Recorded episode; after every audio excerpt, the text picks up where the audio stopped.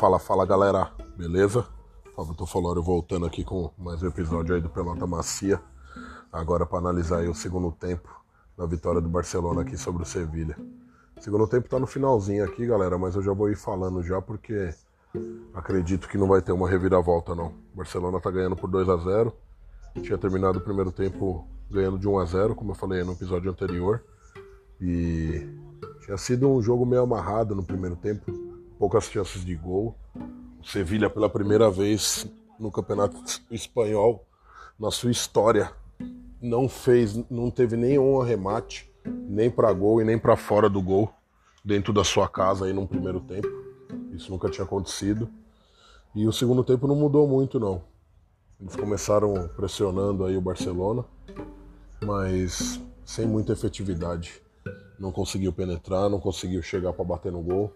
Teve uma chance de fora da área com o Navas. Um gol bem, bem anulado, porque o jogador carregou a bola com a mão. Aqui no minuto 85, do Enesiri. E o Barcelona conseguiu ampliar aí com o Messi. O Dembele tinha recebido o passe aí para fazer o primeiro gol do Messi. E agora no segundo tempo ele deu um passe pro Messi. Messi driblou três ali, dividiu com o goleiro e acabou fazendo o segundo gol aí. 2 a 0 para o Barcelona, que agora está a dois pontos aí do Atlético de Madrid no Campeonato Espanhol. Porém, o Atlético de Madrid tem 23 jogos no campeonato e o Barcelona com esse acabou de completar seu 25º. Então o Atlético de Madrid tem a chance em dois jogos aí de ampliar novamente a sua vantagem.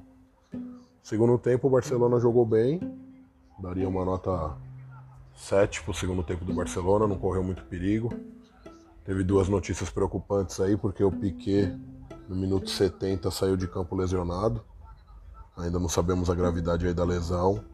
E tô torcendo aí para não ser nada de grave, né?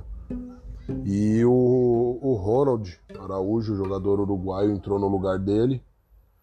E cinco minutos depois acabou se machucando também.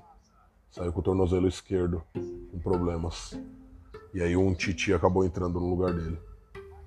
O Barcelona também teve duas mudanças aí ao longo do segundo tempo.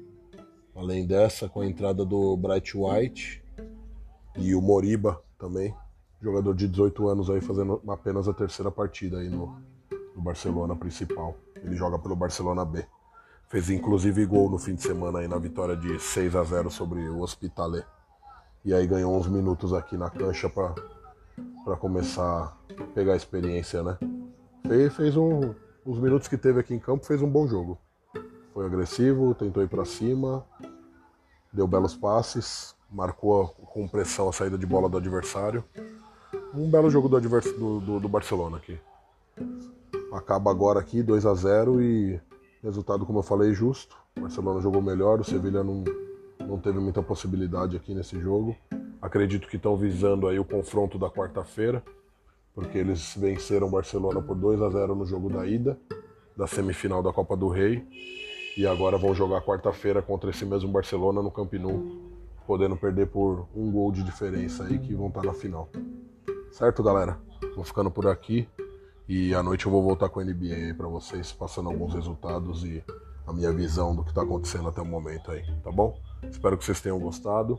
Sigam meu podcast, Pelota Macia, acompanhem que em breve vem novidade aí, tá bom? Valeu!